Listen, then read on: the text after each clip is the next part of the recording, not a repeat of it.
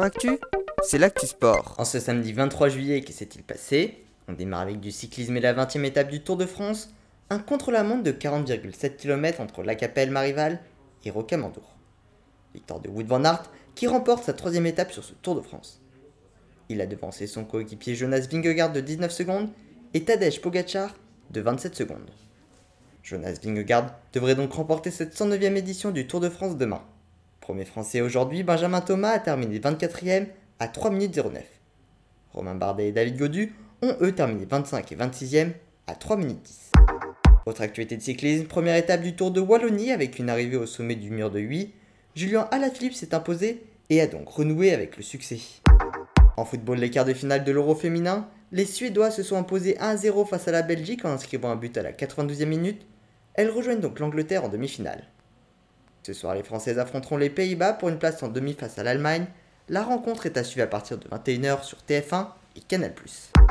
Autre actualité de football, à quelques jours de la reprise du championnat, les clubs de Ligue 1 poursuivent leur rencontre amicale. L'Olympique de Marseille s'est hier soir incliné 2 à 0 face à Middlesbrough, un club de deuxième division anglaise. Monaco s'est en revanche imposé 2 à 0 face à l'équipe B du FC Porto. Aujourd'hui, le Paris Saint-Germain s'est facilement imposé 3 à 0 face aux Japonais du Urawa Reds avec notamment un but de Kylian Mbappé. Rennes a battu le club allemand de Augsbourg 3 buts à 2 dans une rencontre disputée en 4 fois 30 minutes. Lyon a en revanche perdu 5 à 0 face à Willem, club de 2 division hollandaise. Dans les derbys bretons, Nantes a battu Lorient 2 à 0, tout comme Guingamp face à Brest. Et enfin, Angers s'est largement imposé 4 buts à 1 face à Saint-Etienne, désormais en Ligue 2. Allez, on passe à l'athlétisme avec les mondiaux à Eugène. Pas de finale pour Ronel Lamotte sur 800 mètres, elle n'est arrivée que 6 de sa demi-finale.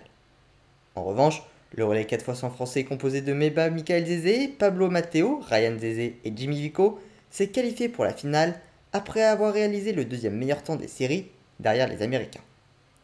L'autre français qui sera en finale, c'est Renaud Lavilloni, légèrement en difficulté, mais qui a franchi la barre qualificative des 5m75. La grosse performance de la nuit dernière, c'est celle de l'américaine Sydney McLaughlin, qui a pulvérisé le record du monde du 4 mètres et en s'imposant en 50 secondes 68 centièmes. Elle est la première femme à passer sous les 51 secondes, un an seulement après avoir été la première à passer sous les 52 secondes.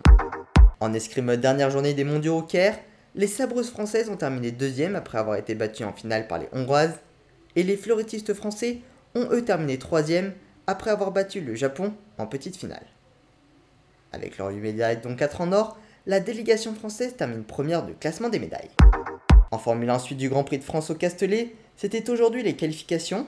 Charles Leclerc s'élancera demain en pole position devant Max Verstappen et Sergio Pérez.